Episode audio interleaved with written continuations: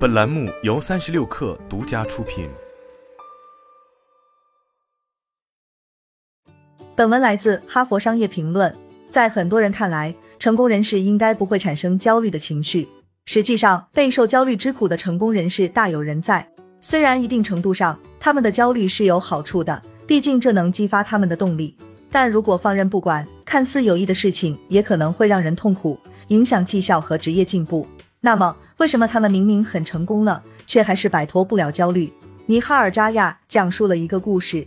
尽管被领导力教练马歇尔·戈德史密斯评为全球前一百名高管教练之一，扎亚过去经常仍会想象自己的业务陷入困境，并且怀疑如果自己在一家更大的公司，是否会比现在单枪匹马干得更好。在我看来，其他人都很完美，他说，而我却十分平庸。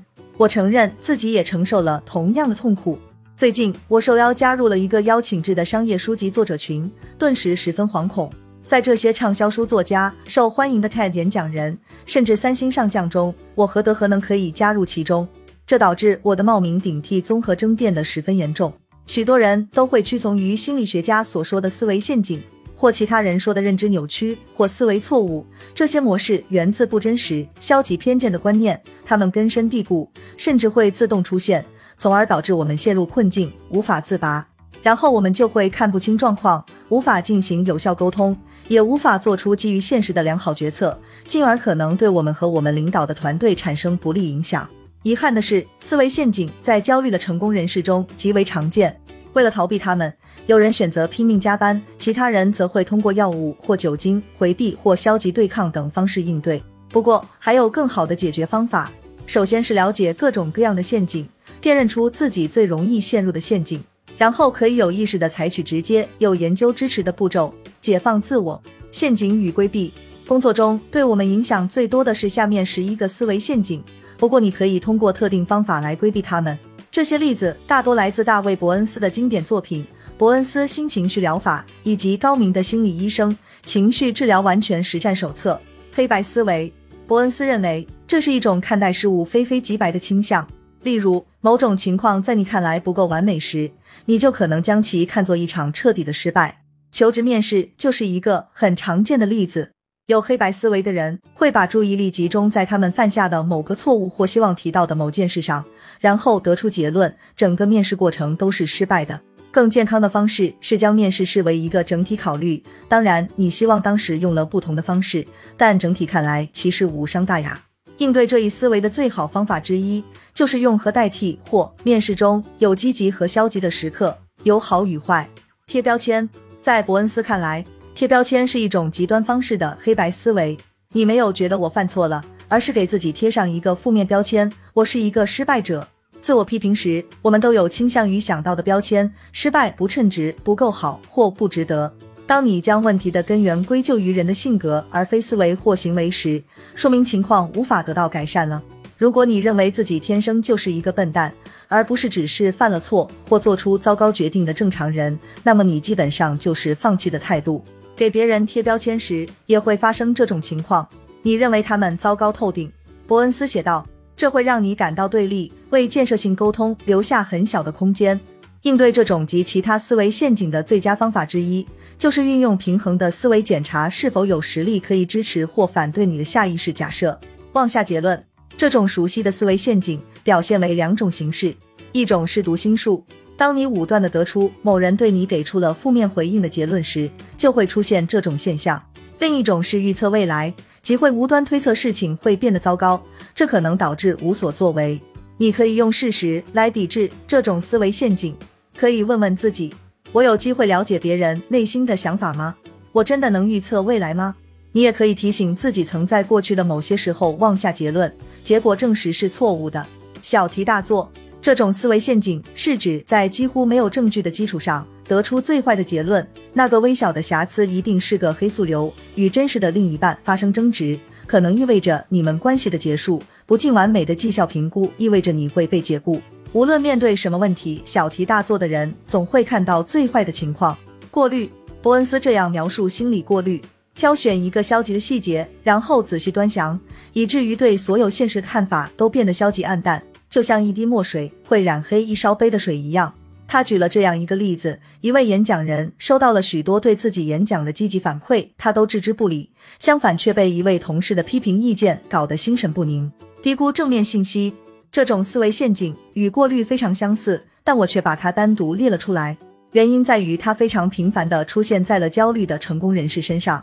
我见过很多领导者低估了自己的成功，坚称自己是运气或时机好而侥幸成功，或者任何人都可以完成他们做的事情。这样看似是谦虚，因此伤害不像其他陷阱那么大。但是如果它阻碍了你再次胜利或尝试新事物，就可能会引发诸多重大问题。举个例子，我以前的一位同事害怕公开演讲，尽管他发表的演讲深受欢迎，但他却认为每次都是侥幸，因此放弃了需要更多扮演公众角色的理想机会。应该陈述，我本应该在职业上取得更高的成就，在这家公司做出成绩应该不是很难。我应该想明白的，对于这种极为常见的思维陷阱，相关例子不胜枚举。现实没有达到你的高期待或预期时，这种思维陷阱就会出现。如果语句中包含应该或近义词必须、理应和不得不等，可能就会影响你的情绪和积极性。因为正如伯恩斯所写，这些词会让你沮丧并产生逆反心理，而不是准备做出改变并朝着自己的目标前进。社会比较。把自己与他人进行比较的害处非常大，尤其在这种做法会导致宿命论的自我评价时。例如，他的销售额总是比我高，他总能赚到更多钱。在工作中，这种做法会导致不正当竞争和焦虑加剧，进而影响合作和集体表现。个人化和责备，这些都是思维中同一错误的相反表达。当你认为自己应该对无法掌控的状况和行为负责时，就会出现个人化。例如，你会在一个直接下属步履维艰时，认为自己是一个糟糕的管理者。心理学家认为，我们可能陷入这种思维陷阱，来给自己制造出一种控制、避免冲突或重复童年时学会的顺从的错觉。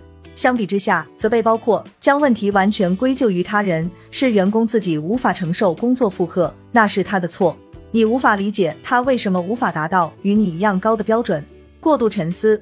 这是指对过去的负面事件、现在遇到的问题或者预估未来的问题进行强迫性、重复性的思考。这是一个非常普遍存在的巨大的焦虑放大器。谁没有过一次又一次在脑海中反复回想一次粗心的评论、一次糟糕的决定、一次伤人的事件或者一次失败的付出？谁没在工作或一段关系中纠结于一个问题超过了其他所有事情？过度沉思与有意处理的区别在于。它没有提供思考行为或解决问题的新方式，它只是一次又一次的盘旋于同一个领域，导致我们现在消极心态中。情感推理这个陷阱可以概括为：我感觉到了，所以它一定是真的。例如，我非常害怕坐飞机，所以坐飞机出行一定很危险。但是，所有心理学家都会告诉你，感觉实际上是思想和信念的产物。如果我们的思想存在偏差，那么因其而产生的情绪也就无法反映客观现实。工作中的情绪推理可能会有以下类似表现：我真的被工作量压得喘不过气，所以我没有足够的能力去处理工作。遗憾的是，这会驱使你做出不良反应，并且自我实现。例如，你要对逃避或拖延让你不知所措的问题做出反应时，就会让情况雪上加霜。更多规避技巧。对于如何应对每种特定的思维陷阱，我已经给出了一些建议。不过，几个通用做法也可以帮你避免或规避所有这些陷阱，让焦虑成为盟友。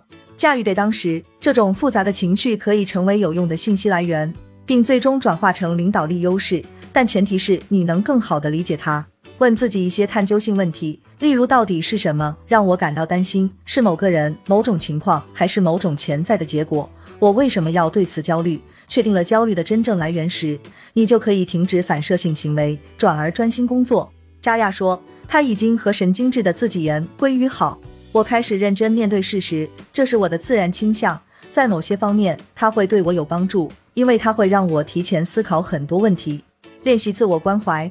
如果你能更积极的对待自己，你会感觉更好，思考也会更加清晰，从而规避思维陷阱。有这样一个练习，想想你最近做的很好的事。也许你工作上小有成就，与朋友进行了深度交流，或者甚至在忙碌的一天中挤出了锻炼时间。现在告诉自己，我做得很好，并试着真正的感受它，不要跳转到消极的想法、批评或任务清单的下一条。稍微享受一下你的成就，看到荒谬之处。一些遵循思维陷阱逻辑得出的结论真的很有趣。打错字就会被解雇吗？公司没有实现销售目标都是你的错吗？当然不是。如果能够认识到其中的荒谬之处，并用以取乐，就可以立即放松思想陷阱的束缚，学会一笑置之，就可以消除焦虑。锻炼身体，有时候跳出思维的最佳方法就是动起来，爬爬楼梯，站起来舒展一下身体，放点音乐跳跳舞。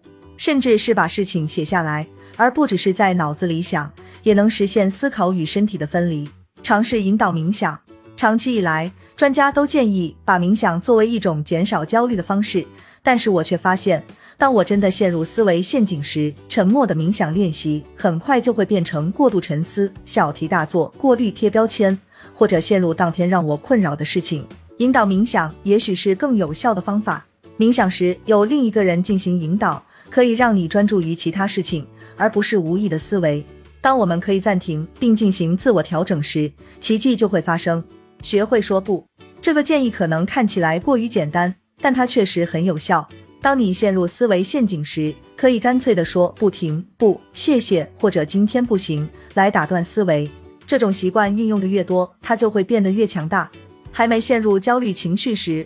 你的大脑就会学习这一提示，从而帮助你摆脱焦虑情绪。你的潜力已经实现。为了充分发挥潜力，不能让思维陷阱束缚住自己。扎亚明白了如何用实证减轻自己的疑虑和担忧。